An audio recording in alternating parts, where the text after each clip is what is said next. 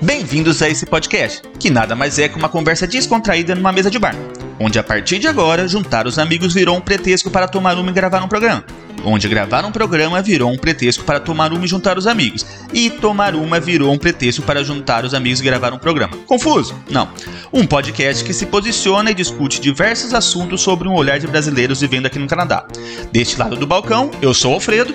Eu sou o Marcelo e estamos prontos para servi-los. Puxa uma cadeira, apreciem sua cerveja, que vai começar mais um Pinga com Maple.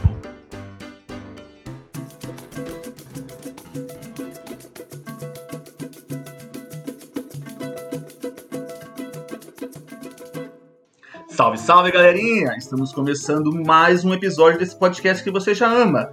Ou não. Bom, e hoje estamos começando o episódio 37. E aqui com a gente hoje é o Marcelo. Boa noite, salve, salve galerinha! Essa frase é minha, hein? Vitor Hugo! Olá, pessoal humanas.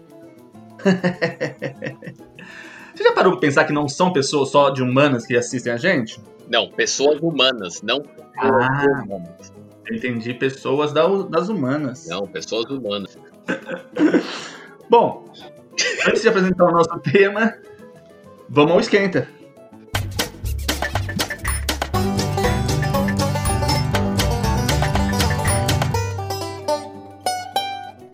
Bom, hoje eu vou começar falando.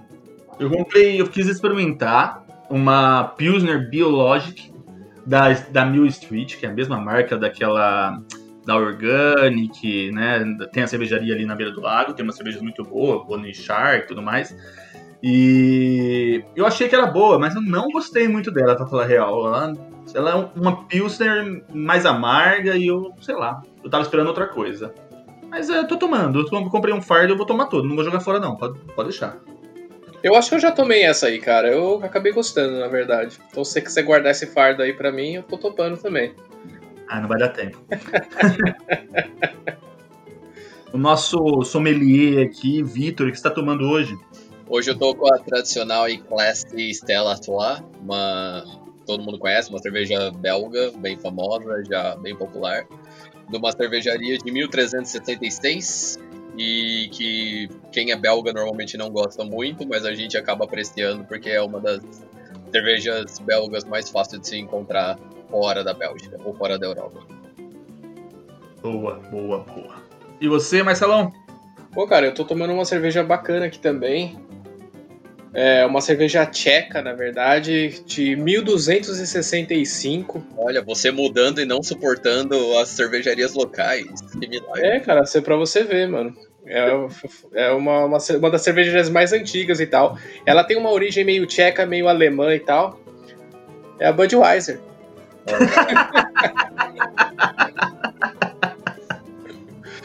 que, que vocês achavam? Nada. O Marcelo ajudando a, a fomentar a família Budweiser aí, né? Os poucos ricos. É, cara, eu voltei para as minhas origens. Não, a Bud é brasileira agora, né? A a Ambev comprou, daí virou a Ambev, né? É, não, agora é, mas eu fui, eu fui no Wikipedia procurar de onde surgiu a Budweiser só pra contar essa historinha rápida. Entendi. Agora você tá tomando cerveja brasileira, em teoria. É, agora eu tô tomando uma cerveja brazuca. Mas será que eles mudaram a receita? Porque eu sei que a Heineken no Brasil tem outra receita. A Bud eu não sei. Eles tentaram manter, né?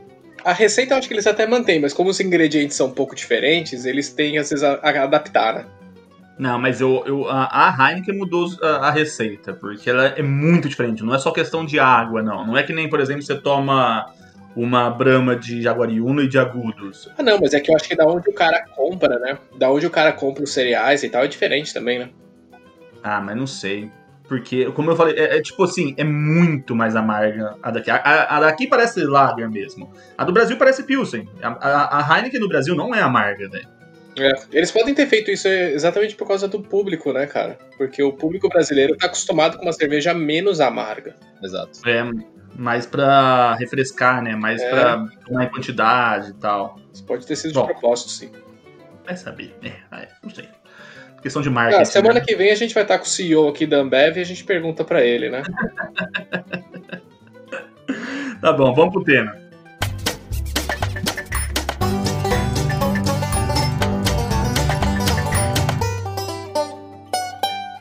Marcelão, qual é o tema de hoje? Fala pra gente. Hoje, cara, hoje a gente vai falar sobre o temido pelos brasileiros aqui, o grandioso inverno canadense. Ô, Vitor, você tinha medo do inverno antes de vir pra cá? Ah, então. É, eu, eu já tinha ouvido falar do inverno no Canadá, o quão rigoroso era, né? Mas só que eu já estava vindo de uma experiência que quando eu mudei pra Holanda, meu primeiro dia na Holanda eu cheguei e tava menos 13. E eu vindo de São Carlos com temperaturas de mais 40, chegando lá no inverno menos 13, foi meio impactante. Daí depois disso você aprende, né? A já se preparar para o inverno dos outros lugares. Então para você foi mais tranquilo, né, Vitor? Porque você já tinha uma experiência, você já sabia o que esperar. Exato, aqui depois, no Canadá, né? É, depois, depois do banho de água fria da primeira, da primeira, do primeiro é. dia de inverno, você, você aprende, né? E você, Fred, você tinha alguma experiência anterior, cara? Cara, eu só vim pra passear. Então, parece que quando você não vive aqui, você gosta do inverno. O inverno é muito bom para quem vem passear, vem a turismo, vem brincar na neve. Eu acho sensacional. O problema é quando você mora aqui, né? E você já conhece o inverno. Eu acho que eu não acostumei, eu acho que eu não vou acostumar. Vai chegando ali novembro, começa a bater aquela depressão, né? Porque você sabe que você vai ficar trancafiado em casa por bons meses, né? Então, antes eu não tinha medo do inverno, hoje eu tenho. é engraçado, cara. Eu tinha uma eu tinha uma visão completamente romantizada do inverno aqui no Canadá antes de mudar para cá. O meu único contato com, com frio de verdade assim tinha sido na minha lua de mel, que eu fui pro Ushuaia, oh. lá no Uruguai. E mesmo assim não tinha sido tão frio. Eu peguei, cheguei a pegar acho que menos 4 lá, se eu não me engano. E assim, para mim já era o frio quase que máximo que alguém poderia passar e, e, suportar, né? Então foi engraçado, porque quando eu cheguei aqui, a gente chegou em março. E foi bem numa semana que a temperatura tinha subido um pouco. Então foi aquele finzinho de inverno, já é começando uma primavera ali, mas assim, a, a, a temperatura tinha subido, mas quem mora aqui sabe que março é um mês ainda bem, bem filho da puta mesmo. Uhum. Porque às vezes sobe numa semana e depois cai de novo e neva de novo e volta tudo pro inverno de janeiro ali, entendeu? Então foi isso que aconteceu. Então a gente chegou aqui, tava lá por, sei lá, 5 graus positivos, 6, 8 graus. Na semana seguinte bateu um freezing rain. Foi lá para menos 10, menos 12, com tudo molhado e congelado, com neve. Foi bizarro. Assim. É, eu acho que março é pior do que outubro, né? Que também tem essa de, ah, tá calor, tá frio, tá calor, tá frio. É. Mas a questão de março é que você já passou o inverno inteiro, então você tá na expectativa do, de esquentar um pouco, né? E aí esquenta, puta, agora vai. Aí dá uma semana, neva, puta, fudeu. Aí esquenta de novo, agora vai. Aí chega lá e congela tudo, então é complicado.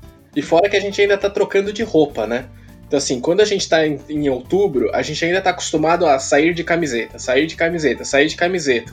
Aí quando faz um frio, a gente toma, a gente pega frio porque não é porque tá muito frio lá fora, mas é porque não tá mais 18, 17, agora tá 12. Aí 12 de camiseta já é frio. Agora março, pelo menos, é o contrário. Pô, você tá acostumado a sair com o seu jacão pesadaço de neve e tal. Aí quando vai para 0, 2, 3, 5, você tá bem vestido, então ainda, ainda é mais tranquilo, né? Eu tenho, eu tenho um relato engraçado desse negócio de roupa. Na, no meu primeiro ano aqui, eu voltei de férias para a defesa da, da minha namorada, né? E a defesa dela era final de janeiro. Como todos sabem, final de janeiro no Brasil é um sol para cada um, né? Daí, no dia que eu fui embarcar, aqui em Toronto, tava um frio de menos 29. Daí, tipo, tinha nevado para o caralho. Então eu fui sair de casa, tinha neve no joelho, eu carregando uma mala na cabeça, andando na neve assim. Tipo, todos os meus vizinhos dando risada até eu conseguir chegar no ponto de ônibus para ir pro aeroporto. Daí eu embarquei, né? Tipo, o cara indo do Alasca pro Brasil. Você pousa no Brasil, mais 37. Isso tipo, é bizarro. A galera olhava para mim achando que eu tinha vindo de Marte. Alguma coisa, tipo casaco de neve, bota de. A galera olhava para mim. Daí eu cheguei no, no aeroporto, minha namorada tava me esperando. Ela olhou minha cara e falou assim: Por favor, vai no banheiro trocar de roupa que eu tô suando por você. Daí, tipo, você pega uma inversão térmica assim de tipo 60 graus daqui para lá. É, é, complicado. Ô, Vitor, quando que começa o inverno no, no, hemisfério norte? Oficialmente, oficialmente, dia 23 de dezembro, que é quando começa o verão no hemisfério sul, né? Que é no famoso solstício de inverno. Mas extraoficialmente em Toronto ou outras regiões mais ao norte do, do Canadá ou mesmo ao centro do Canadá começa em outubro. então, tipo, quando dá final de setembro, outubro, você vai. Saúde. Quando dá final de setembro, outubro, você vai para Saskatchewan, Alberta, essas coisas, já tem neve. Então. Já. Infelizmente. Ah, na, na viagem que eu fiz lá, é, que quando eu cheguei lá em Alberta, eu tava nevando lá. E era o quê? Era começo de outubro. Começo de outubro. Uma coisa que você falou, de tipo, que lá, Alberta, essas regiões já, já tava nevando e tal, é legal você parar, você pode inclusive explicar a geografia do Canadá, como que ela é, porque o Canadá ele é mais quente nas laterais e mais frio no meio, né? Então ele é muito parecido com os Estados Unidos, né? Então ele acaba sendo mais quente próximo às costas, frio no meio e em cima, obviamente, porque o Polo Norte ele tá praticamente pegando toda a região do Canadá, né? norte. É, isso é o efeito, o que a gente chama de efeito continentalidade e maritimidade, né? Então, o, o centro do país no, no verão ele vai ser mais quente do que as, os litorais e no inverno ele vai ser mais frio do que os litorais. Ó, oh, também sou cientista, irmão. Tá vendo? pra você, deu um ensejo pra você, ó.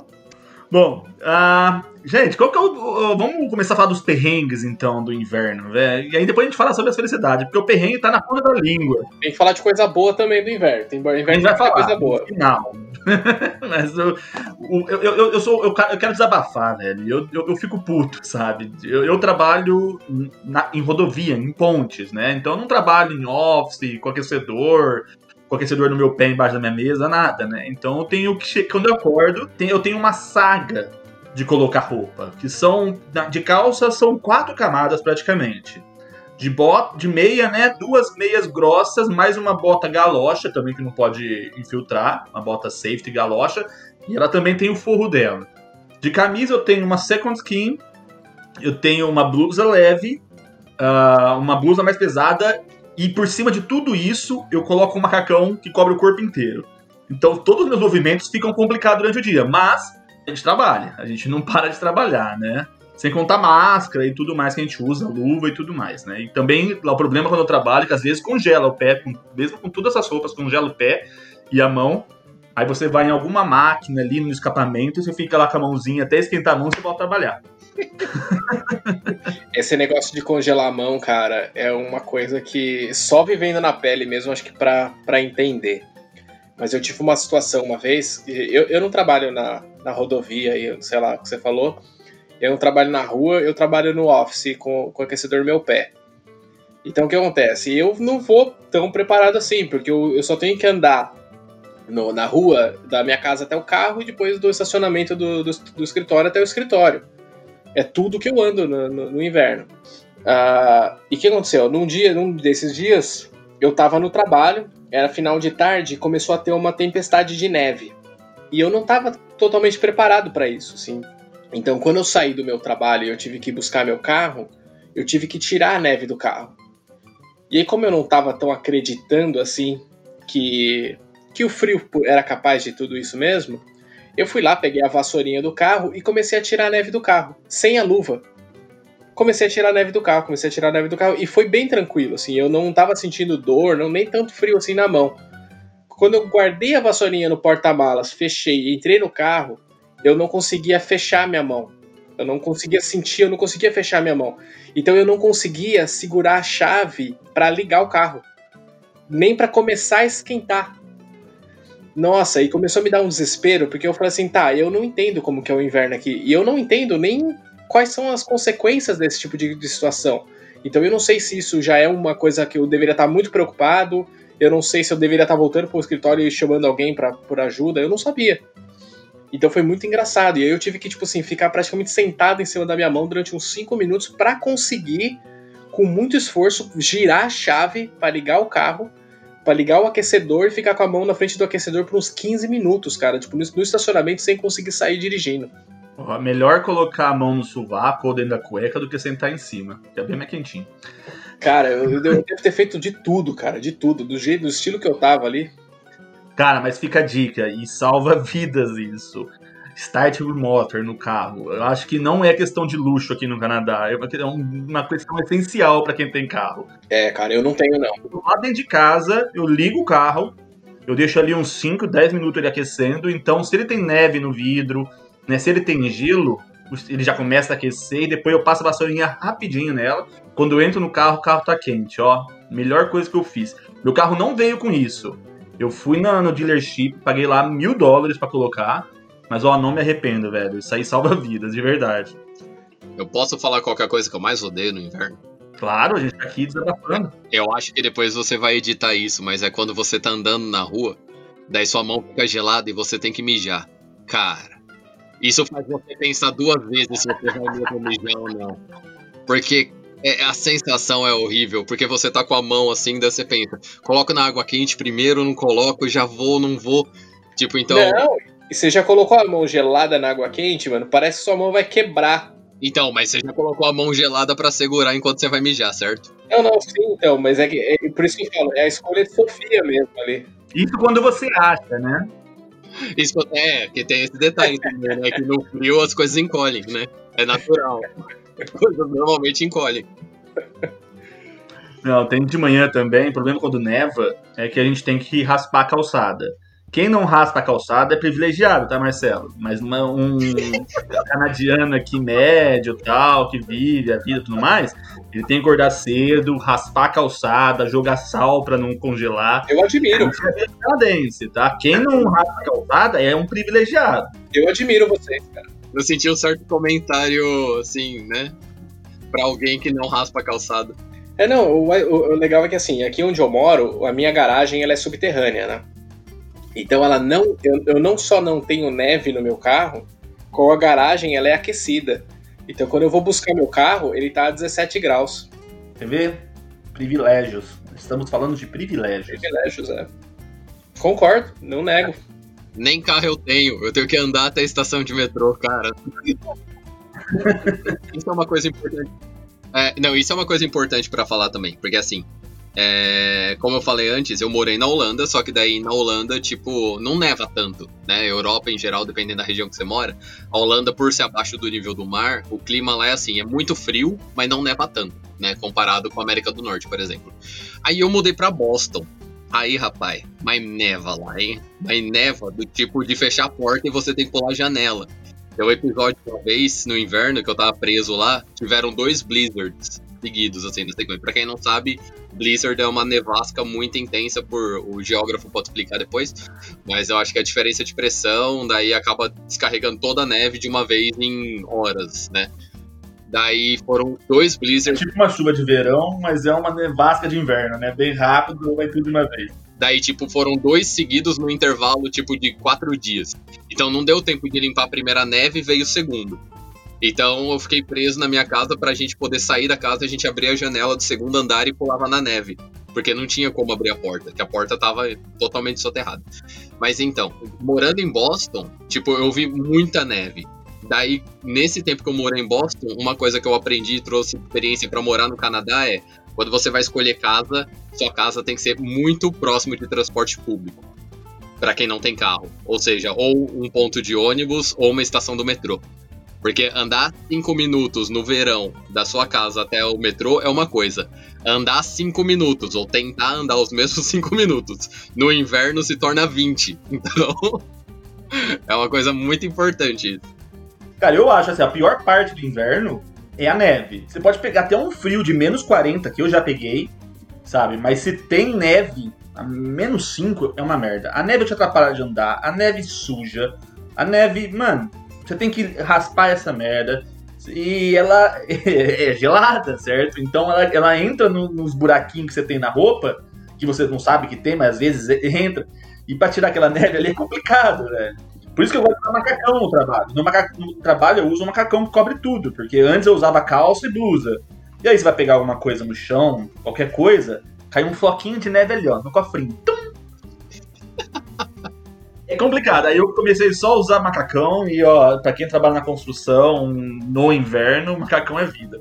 Engraçado, cara, que pra, pra mim, cara, se você ter muito frio sem neve, é muito pior.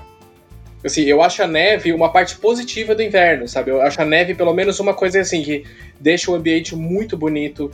Então, assim, não adianta, você pode odiar a neve, mas quando você acorda, você olha pela janela, tá branquinho e tal, é muito gostoso, sabe? É uma é sensação muito positiva. Não, com certeza. O inverno sem neve, ele não tem cara de inverno. E tem os entretenimentos da neve também, sabe? Que, que, a, que a neve proporciona.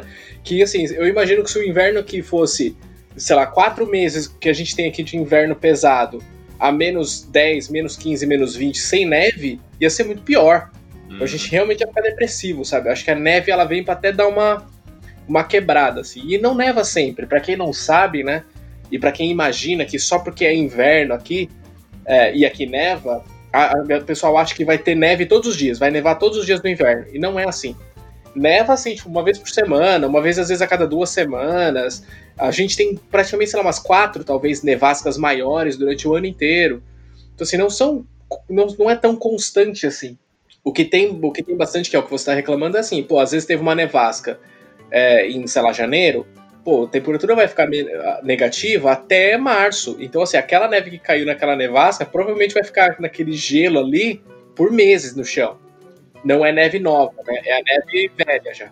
Não, mas a questão que eu não gosto de neve é porque ela te impede de fazer um monte de coisa. Por mais que ela pareça, ela chega para te dar um lazer, alguma coisa que nem esquiar, fazer esquibunda, né, fazer snowboard, o caramba 4, mas ela te impede de fazer um monte de coisa. Você sair, por exemplo, com seu carro normal, com seu pneu all season ou summertime, você não vai conseguir andar no, na rua. Você que, aí você tem que trocar os quatro pneus do carro, colocar um winter tire lá. Sabe? Coisa que não é barato também. E você tem que ter vários cuidados. E, como eu te falei, pra quem mora em casa, você tem que acordar cedo. Tipo, fazer aquela maratona de se vestir lá, que parece uma cebola. Você vai colocando camada, camada, camada. Perfeito, cebola. Aí você sai. Você tem que raspar a calçada, raspar o driveway, jogar sal, raspar seu carro. Entra, aí você entra pro seu carro. Depois de fazer tudo isso, você vai, pegar, você vai entrar no seu carro quentinho e você vai pro trabalho. Quando você chegar no seu trabalho, tem um monte de neve lá também. Você tem que, você tem que raspar tudo aquelas neves lá. Você tem que usar uma, uma galocha, uma bota de borracha, porque aquilo lá, depois que, ele, depois que você joga sal, ele começa a derreter e ele não, não vira água, ele vira um gel. É um, uma raspadinha, um negócio nojento ali com, com a, a fuligem da rua. E aquilo lá entra na sua bota, sabe? Então é complicado. Eu tô falando de uma pessoa não privilegiada. é, é difícil, é difícil.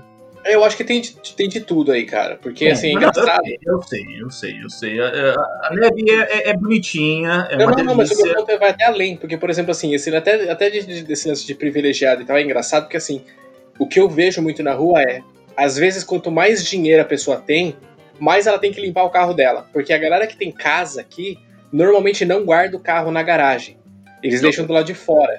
E o pessoal que tem menos dinheiro aqui, normalmente mora em prédio, apartamento, e aí normalmente tem a garagem subterrânea, entendeu? Então ele não tem esse problema. Então, assim, o lance de você ter que limpar a neve do seu carro, normalmente significa que você mora numa casa, o que é bom para você, entendeu? Você tem uma, uma vida legal, cara, uma vida melhor e tal. Então, ó, fique feliz, Fred. É lógico, a gente tá falando de privilegiado, mas a gente tá brincando, tá, gente? É só. Pelo amor de Deus, é brincadeira. Coisas que, tipo assim, todo mundo pelo menos amigos meus que nunca viram neve, eles sempre falam, né? Do tipo, ah, mas neve deve ser tão bonito. É bonito ver caindo.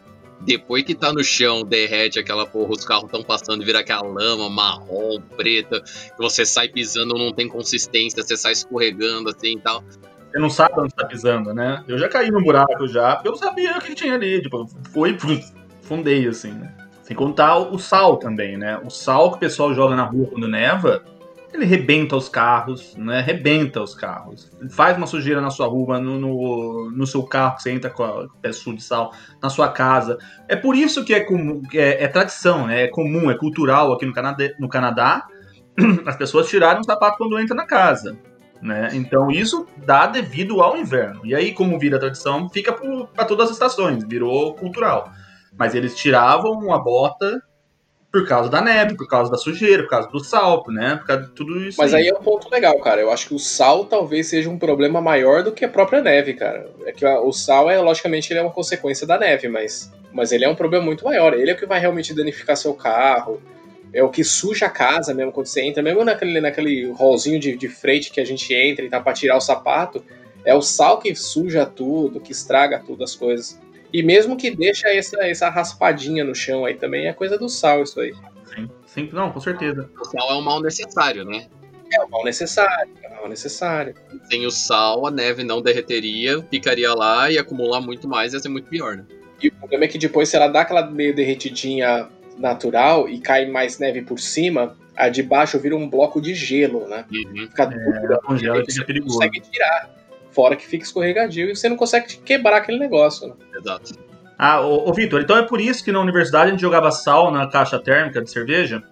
É, quando você tem impurezas, por exemplo, vamos supor que o gelo ele fica bonitinho a 4 graus, certo? Num sistema perfeito e puro, né? Que pra quem não lembra, o gelo ele não congela, a água não congela a zero, congela a 4.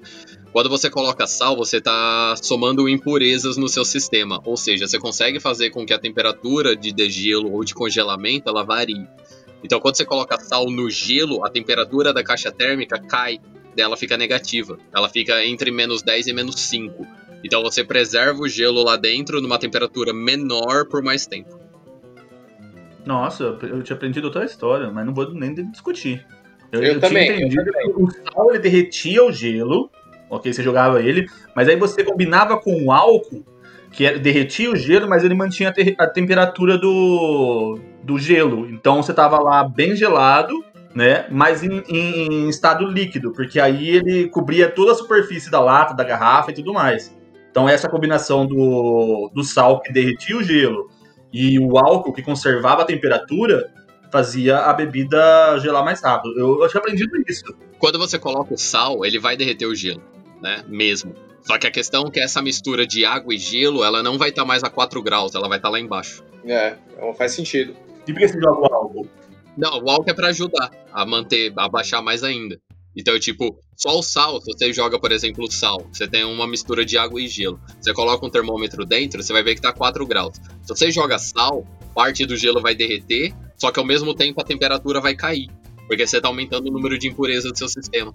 Então a grande, a grande sacada de você colocar sal, você pode colocar areia também. Que a areia, você não quer uma lata de cerveja suja de areia, né? Mas você pode colocar qualquer grão é, pequeno, assim, que você vai ter esse efeito de jogar a temperatura mais baixa. Daí você consegue chegar a menos 5, sem precisar de, um, de uma geladeira. Nossa. Interessante, eu achei que fosse o sal mesmo, eu não sabia que poderia ser qualquer outra impureza. É, você pode fazer com, com, por exemplo, areia. O problema da areia é que você tem que lavar a lata, né? Ninguém quer, né? É. Muito bom, e vamos para os pontos positivos, então? Vocês já falaram muito mal da minha querida neve e do meu querido inverno. Alguém que gosta muito da neve do inverno. Cara, eu gosto. Eu me mudei pro Canadá, um dos motivos foi esse, cara. Eu era um dos caras que, tipo assim, no Brasil eu ficava muito incomodado com o calor. Mas muito incomodado mesmo. E eu lembro que teve uma, uma época. Olha, olha que ponto chegou, cara. Mas teve uma época que no escritório eu deixava assim, fundo de tela do meu computador era de neve. Eu, eu ficava assistindo vídeo de pessoas na neve, porque eu tava de social, com 38 graus lá fora, sabe, sem ar-condicionado, tipo, pingando e eu ainda tinha que ficar apresentável, porque eu estava num escritório, sabe? Tipo, então eu não podia simplesmente ficar desleixado, tirar a camisa de dentro da calça e tal. Então, assim, isso era um sufoco, cara, gigantesco pra mim. Posso falar uma coisa que eu fazia no Brasil que era engraçado? Assim, tipo, São Carlos, como eu falei, era um calor infernal, né? E no laboratório a gente tem uma câmera fria. Então, é tipo, é uma câmera frigorífica que fica 4 graus. Eu chegava da rua pingando de suor, assim, ó, morto de calor, eu entrava direto na câmera fria. Então, todo mundo que precisava falar comigo, ele sabia que a primeira coisa que eu fazia quando eu entrava no laboratório era largar minha mochila, minha bancada, ir pra câmera fria, dar uma gelada lá por uns 5 minutos e depois sair. Daí, quando eu chego aqui, eu falo pro pessoal que eu tenho que ir pra câmera fria pra esquentar. Porque do lado de fora tá muito mais frio que a câmera fria. Mas quem nunca, cara? Eu, não, eu, eu sei que o Fred tem uma beer store perto da casa dele que não tem essa sala. Mas eu acho que vocês já viram que tem algumas beer stores aqui, o próprio LCBO, né? Que uma sala deles ali que tem as cervejas é uma sala inteira refrigerada. Uhum. E várias vezes no, no, no verão, quando você entrar lá, tá gelado. Agora no inverno, várias vezes eu entro lá e tá quente. Parado do lado de fora. É muito engraçado, né? Eu moro num basement, daí aqui embaixo, tipo, é tudo isolado, né? Só que tem um dos cômodos E eles não tinham um nome pro lugar, né? Que era tipo embaixo do jardim, assim, com uma abertura. E é a única região da casa que não tem isolamento térmico. Então eu chamo de câmera fria. E é lá onde eu estoco minhas coisas. Então, tipo, Excelente. eu falo pra todo mundo que eu tenho uma adega, que eu sou chique, que eu tenho uma adega, que é a minha câmera fria lá, eu tenho um rackzinho que eu coloco minhas garrafas. Só que daí, quando tá muito, muito frio, não pode deixar lá, né? Porque daí até o vinho, até o vinho dá uma estragada. Não pode deixar muito tempo lá. É, muitas casas aqui no Canadá tem tipo uma dispensa no, no basement, né? Que não, é uma câmera fria, mas é uma. Ela, ela tem a parede de concreto. Então no verão ela fica bem gelada, porque ela tá embaixo da terra. E no inverno ela tá super gelada, porque tá frio, ela não tem aquecimento nem nada, né? Então ali que o pessoal deixa ali o vinho, né? é uma dispensa de comida, de bebidas e tudo mais. Né? Então é muito comum você achar isso aqui no Canadá. Geralmente fica embaixo da escada de entrada da casa, assim, né? É esse mesmo. é onde tá o meu. E esportes de inverno, vocês praticam algum, galera? Cara, eu já tentei patinar. Ah, quando eu cheguei aqui no Canadá, eu patinava, eu patinava bem. No último inverno eu tentei ir, eu falei, puta, você desaprende, não é que nem andar de bicicleta. é bem diferente, tomei vários capotes lá. Mas é legal patinar. É, é, é diferente do patins de rodinha, porque eu acho mais fácil patinar no gelo do que patinar no asfalto. Né? Porque parece que o, o a lâmina ela segura no gelo. E tem outros esportes, tem esqui, snowboard. Entre esqui e snowboard, eu prefiro muito mais snowboard. Não sei se eu, é eu tive uma relação com o skateboard também no Brasil, então talvez eu tenha uma facilidade. Mas o esqui, quando eu fiz, eu não gostei. Eu fiz quando era moleque, eu, eu não gostei, não. E esqui bunda, né? Esqui bunda é de graça, vai qualquer parque aí. Você, é o que a gente fazia no Brasil com papelão. Aqui você faz com um negocinho um pouquinho mais profissional. Mas dá certo com papelão também. No da neve? Ou é o problema. Você faz duas vezes e você joga fora o papelão, né? Duas vezes, mas dá certo. Pelo menos um round. e aqui tem também o, o snow tubing, né? Aquele tubing. Que você vai com uma boia, né? Tem umas montanhas que os caras criam uma pista também, como se fosse uma pista de esqui, assim. Só que você entra numa boia, uma boia mesmo dessas de, de piscina, e desce escorregando ali na boia. É, igual aquele tobogã em parque, parque aquático, né? É, exatamente. Tobogã de boia. Só que é no gelo, na neve, né? É, mas esse eu nunca fiz. Eu também não. Eu tô, eu tô inclusive pesquisando pra ver se tá tendo aqui perto, que eu quero ir esse ano. Quero levar o Eric. Tem ali em Barrie, no Snow Valley, tem. Isso eu sei. Eu fui no último inverno, eu fui lá. E eu fui pra esquiar, né? Pra esquiar não, pra fazer o snowboard, mas tinha essa boia aí. É, eu quero ver se eu faço snowboard também. Eu tenho bastante interesse. Nunca fiz, mas. Esqui não, não parece ser muito minha cara, não. É, eu acho esqui sem graça, na verdade. E outra, o esqui, quando você cai, eu acho que machuca muito mais do que o snowboard. Porque assim, imagina, tá no seu pé aqui uma, uma, uma tábua pra frente, pra trás, na outra também, né? Tipo, duas tábuas, uma em cada pé. E quando você cai, do jeito que você cai, aquelas, aquelas tábuas elas se trançam, elas invertem, sua perna vai inverter. Então você cai tudo torto, sabe? Nossa, outro dia você tá. Você não consegue levantar tanta dor nas pernas. Ou snowboard, se você cai, ou você cai de costa, de bunda, ou você cai de cara, mas tá caindo na neve ainda. As pernas retas ali, né? O seu corpo não trança. Ou você cai de frente, ou você cai de costa. É isso, não tem outro jeito de cair. Né? Então eu acho o snowboard mais, é mais difícil de você pilotar, mas é mais tranquilo de você cair, sabe? Você não precisa ter tanto medo. Falar que, tipo, eu sou uma negação com o esporte de inverno. Eu tentei patinar algumas vezes, capotei várias vezes, do tipo criancinha de 5 anos patinando melhor que eu, dando risada de mim no chão. Então eu fiquei meio com trauma. Daí eu nunca fiz esqui, nunca fiz nada, mas eu gosto de assistir a Olimpíada de Inverno. E curling eu acho sensacional. No Brasil eu tentei reproduzir curling usando uma panela de pressão e um saco de gelo. Então, é o mais próximo que você consegue reproduzir no Brasil. Aqui eu ainda vou descobrir um lugar para ir jogar curling, velho. Eu tenho um amigo que joga curling, só que ele joga lá em Barrie. Ah, é? Mas é, é o que você falou, é verdade, cara. Você tá patinando lá, você tá camelando pra andar naquela coisa lá, e de repente passa um gnomo do seu lado voando. Zum!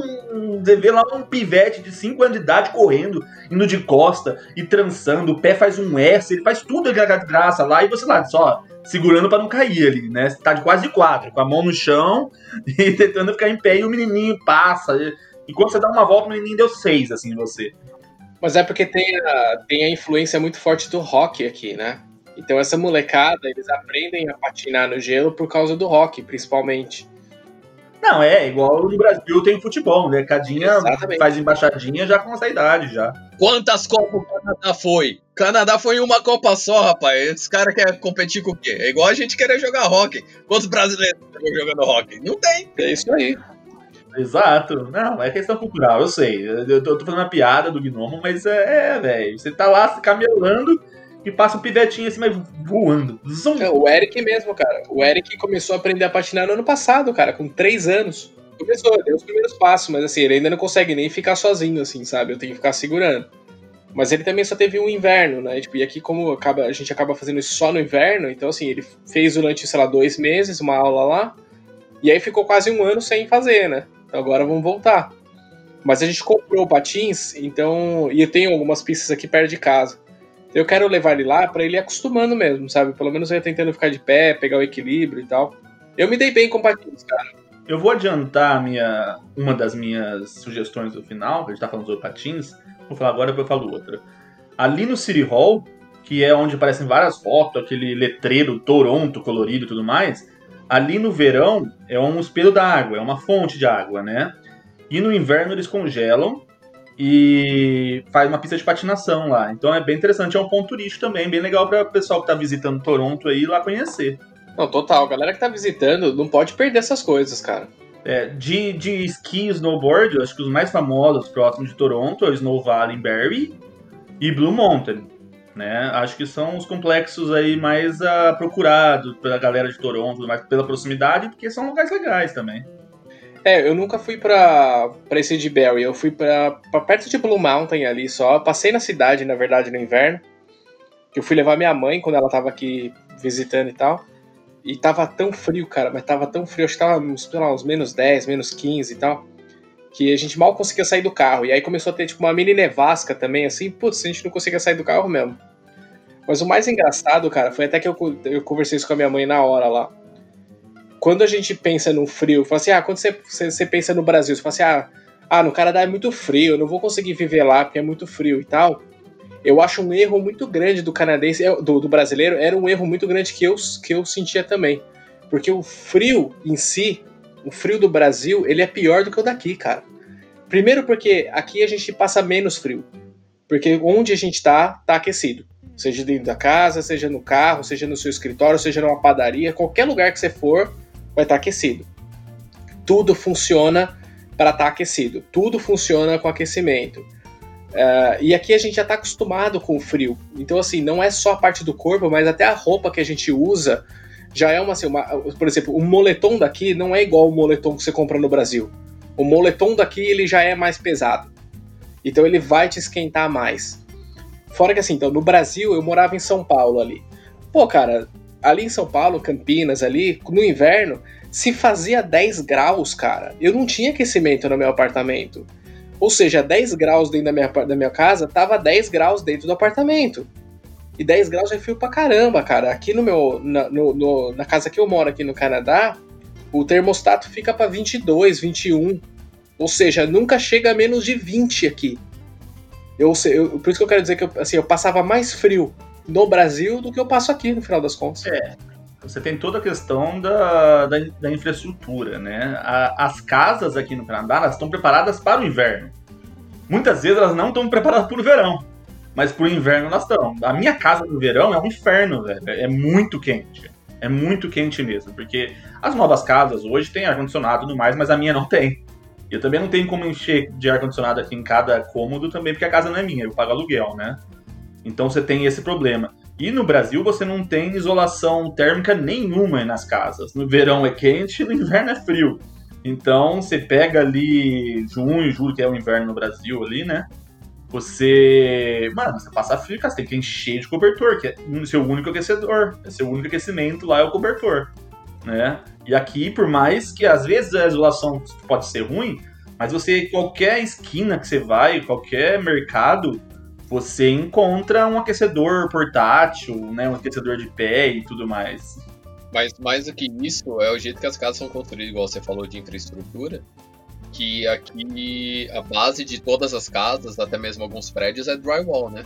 Enquanto no Brasil é alvenaria. Então, a alvenaria no Brasil ela é segura, porque ninguém vai estourar. Segura naquelas que brasileiro consegue quebrar tudo para entrar se necessário, né? Mas, tipo, te dá proteção mecânica nas paredes, etc. Só que não te dá resistência a variação térmica nenhuma, né? Então, que nem você falou, é tipo muito quente no, no, no verão e muito frio no inverno. Já aqui é uma coisa mais equilibrada, só que se você der um soco numa parede, você fura, né?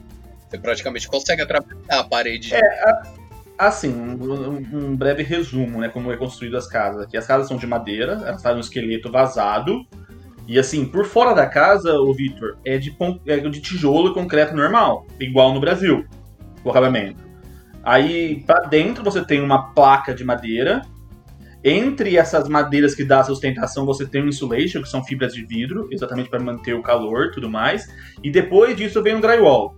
Então você não vai conseguir entrar numa casa aqui que, dando soco na parede que você, que você vai ter tijolo e concreto normal. Mas de uma tipo de um quarto para o outro, aí é só uma madeira segurando e um drywall de cada lado. Aí ok. Mas a parede externa são todas essas camadas, são tijolo, concreto. Mas todas elas, Fred. Porque eu já vi casa construindo aqui, cara, que tipo assim, por fora mesmo era, era madeira. É, minha casa não tem tijolo, não. Ok, mas é, antes da madeira, ela tem uma estrutura. Você não pode ser só madeira, porque a madeira, a madeira. Você tem hoje alguns materiais de PVC e tudo mais, mas você tem todo um isolamento, você tem uma estrutura de plywood, de madeira e tudo mais. Você não vai conseguir entrar tão fácil assim, tá ligado? E outra, quando a gente tá falando drywall, a gente tá falando bem leigamente, né? Tipo assim, eu não sei o nome exatamente que eles usam, que tipo de madeira que eles usam e tal, mas é. É que eu já vi mesmo, assim, eu achei, achei curioso. Você passa na frente de umas casas em construção aqui e é tipo a madeirona ali, assim. Você não vê realmente o cara colocando um tijolinho sobre o outro, ou nem fazendo massa, sabe? Tipo, é, é só na parte da, da madeira mesmo. Tanto que a marcenaria aqui, ela é muito forte por causa disso, né? Você, você, querendo ou não, assim, mas o trabalho de um marceneiro é quase como o de um pedreiro no Brasil, né?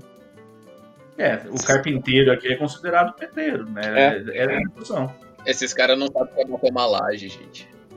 Não, nunca vão ter o sucesso, o, o, a felicidade de fazer um churrasquinho depois que, que encheu a laje. Não, porque é pra pegar fogo na casa, no caso, né? É, exatamente. Outra coisa interessante também que eu acho é que, por exemplo, no Brasil, quando tá muito frio, por exemplo, você fica pensando duas vezes se você vai tomar banho, sair debaixo da coberta, ter que sair na rua, etc, né?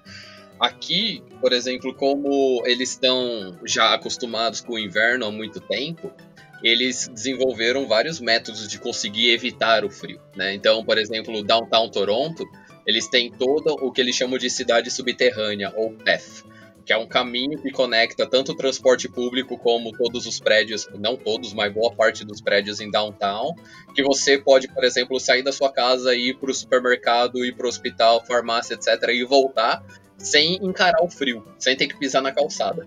Então você consegue conectar a partir uh, para pessoas que moram em Toronto e não conhecem o, o, mapa, a partir da Queens Park, mais ou menos, para baixo, você sempre vai ter túneis conectando quase todos os prédios. Então você consegue, por exemplo, ir desde a Universidade de Toronto, passando pelos hospitais, até o, os bancos e o distrito financeiro, passando pelo lago, simplesmente andando por esses túneis ou transporte público. Então você consegue, por exemplo, sair de camiseta, chinelo e shorts com o inverno de menos 40 do lado de fora, fazer o que você tem que fazer, porque é tudo com temperatura controlada nesses ambientes. Você faz e volta para casa sem ter a necessidade de se equipar inteiro, né? Mas se você não mora em downtown, você mora um, mais distante, você vai em algum momento vai ter que encarar esse, as intempéries da natureza do lado de fora, tendo que andar na neve, encarando o frio, etc. Isso no centro de Toronto, né? Downtown. Isso, aí ele pega, se eu não me engano, da Young, tipo, se a gente fizer o recorte de Toronto, ele pega da Young até perto da Dufferin, conectando vários dos prédios, mais o transporte público, né? O transporte público ele acaba te aliviando, né? Se você tem um prédio, por exemplo, na Eglinton ou subindo na, ao norte da cidade que conecta direto ao transporte público, você pode ir direto sem, sem ter o, o problema de se expor ao frio. Só que se você já mora em downtown, você consegue, por exemplo, e desde a Blur Young Station, que tem vários prédios comerciais e prédios de condomínio lá, que conectam direto na estação do metrô, até, por exemplo, a CN Tower. Tudo por baixo. Então você não precisa em nenhum momento de se expor. Né? E quando eu falo por baixo, é que boa parte dele, se eu não me engano, 80% dele é subterrâneo, só que existem algumas regiões que são por cima das ruas, né? Tem uma, um trecho que conecta a Union Station até a, a Station, Up Station, que chama Skyline. Então você consegue sair da Union Station, atravessar o Skyline e ir até a CN Tower, passando por cima, vendo, tipo, e tudo com climatizado, sem se expor às temperaturas baixas. E tudo isso foi desenhado por conta do inverno, né? Que é bem rigoroso em Toronto. É, eu tava lendo aqui, são 30 quilômetros, cara, de, de cidade subterrânea, com mais de 1.200 lojas. Assim, é, é uma 5 de março lá embaixo. Se eu não me engano, tem isso, praças de alimentação. É, tem, tem várias praças de alimentação que você pode parar. Tem várias, tem várias. E foi inaugurado em 1900, cara. É uma atração turística de Toronto, né? Para quem tiver interesse de vir, principalmente no inverno. No verão é meio morto, porque a maior parte das pessoas gosta de andar na, na rua, né? O clima tá bom. Mas no inverno, tirando a parte da pandemia, né? Se, se tiver no, no, inverno comum, o PF ele tá lotado, né? Ele conecta shopping, lojas, hospitais, etc. É, quem quer ter uma sensação térmica mais amena, mais quente aqui, você vem para Toronto ou para Vancouver, né? Porque se você for para as outras, outras províncias do Canadá, você vai pegar muito mais frio. Eu tava olhando a temperatura hoje no Canadá. Tá? Em Nunavut já tá menos 30. Ali em Calgary, em Alberta, tá menos 14. E aqui em Toronto tá zero. Hoje tá zero graus. Hoje eu fiz um churrasco. Juliana tá fazendo quatro anos aqui no Canadá, a gente comemorou fazendo um churrasquinho aqui em casa. E você não convidou a gente. Ah, foi só eu e ela, velho. Deixa eu. Sacrilégio. A gente tá em lockdown, não posso receber visita. Vai, para de drama. É isso aí. Só que eu tenho uma pergunta, ó, caro professor de geografia. É, por que, que a costa leste neva absurdamente mais do que a costa oeste ou o centro do país? Porque se a gente co comparar, por exemplo, é, a precipitação em, no, na Nova Escócia ou, por exemplo, em Labrador, é tipo absurdamente maior do que BC, Alberta ou é, então, eu, eu, nunca estudei a geografia do Canadá, mas eu acredito que tem a ver com correntes e a questão também do relevo. Na costa oeste, você tem as, as rochosas, né? Você tem as montanhas ali. Então, toda essa massa de ar úmida que vem do oceano bate ali, ela não, não chega até muito alto. Ela vai chover ali. Quando ela bate nas montanhas, ela já tem uma precipitação, né? Então, eu acho que na costa uh, leste como você não tem essa montanha, você não tem esse efeito orográfico, né? Então, acredito que seja um dos motivos, mas eu acredito também tem algumas correntes, tal, da onde vêm também essas correntes, né? Se ela vem do oceano, ela vai estar mais úmida. Então, eu, eu realmente não vou responder 100% essa pergunta, mas eu acho que tem algum, algumas influências aí. Muito obrigado, ó, caro professor. Então é isso? Temos um programa? Temos, Temos um, um programa hoje. Então, chama um castor aí. Agora, mais um momento de. Como que chama mesmo?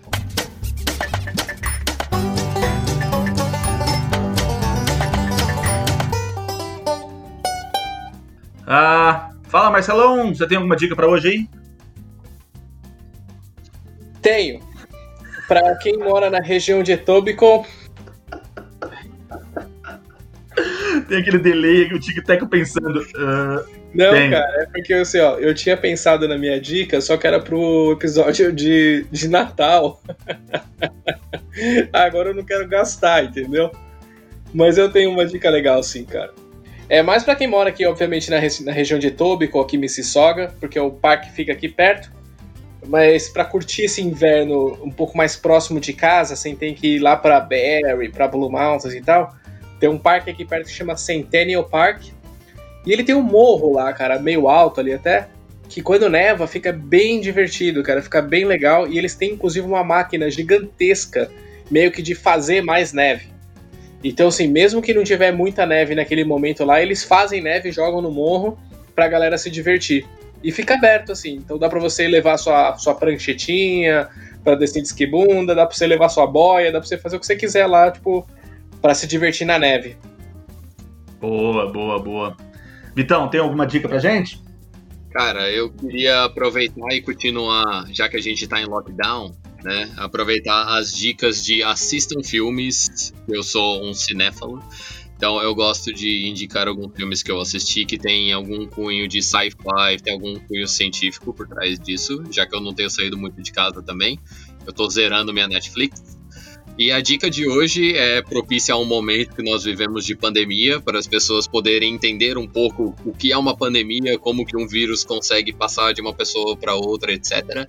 Chama Contágio, or Contagion, é um filme de 2011 que relata mais ou menos o que a gente está vivendo hoje em dia, que é uma, um vírus novo que surgiu e acaba dizimando boa parte da população, obviamente com um vírus com muito mais é, letalidade do que o que a gente está enfrentando nessa pandemia, mas os princípios, a ideia do que é uma pandemia, como evitar e as medidas de segurança que a gente deve tomar uh, elas são muito bem retratadas nesse filme. E principalmente a parte de existem pessoas assim que divulgam fake news, existem pessoas assim que divulgam uh, movimentos anti-vacina, existem pessoas assim que divulgam curas milagrosas utilizando outros eh, medicamentos que não têm nenhuma comprovação científica, e isso foi retratado num filme de praticamente 10 anos, um, praticamente uma década atrás, para um filme de 9 anos já.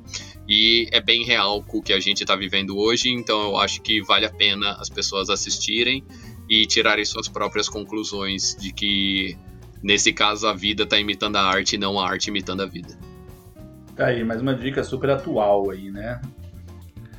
A minha dica de hoje, eu vou seguir a lógica de dar um suporte aí para os small business aqui em Toronto, né?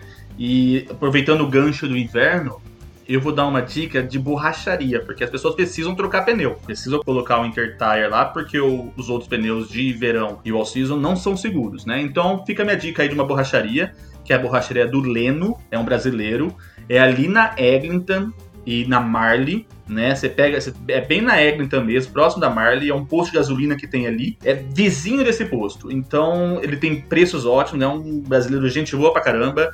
Fica a minha recomendação ali, tem um preço muito bom. Então, vamos lá, pessoal, vamos ajudar os pequenos comerciantes brasileiros aqui em Toronto. E essa é minha dica. Fechou.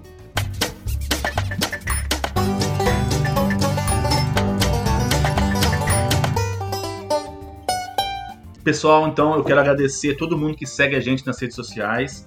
É, quem não segue ainda, segue lá, é arroba com maple no Instagram. Né? Então aí você fica por dentro de várias cervejas que a gente coloca, sobre o Canadá, sobre política e tudo mais, tudo que a gente gosta de falar. Então segue a gente lá nas redes sociais e tamo junto. Ah, eu quero agradecer todo mundo que chegou até aqui também né, que ouviu o nosso podcast. A gente tem o, os reviews do ano inteiro no Spotify, são dados muito bons, né? A gente é escutado em 13 países, tem diversos seguidores e a gente está super feliz com esse resultado, que era para ser uma brincadeira, é uma brincadeira, né, aliás. Mas é, é bom ver que tem um feedback positivo aí, que as pessoas estão escutando, estão gostando da gente. Muito obrigado a todo mundo. Então é isso, pessoal. Temos um programa. Obrigado, Marcelo. Obrigado, Vitor. E até a próxima. Um abraço. Valeu, galera.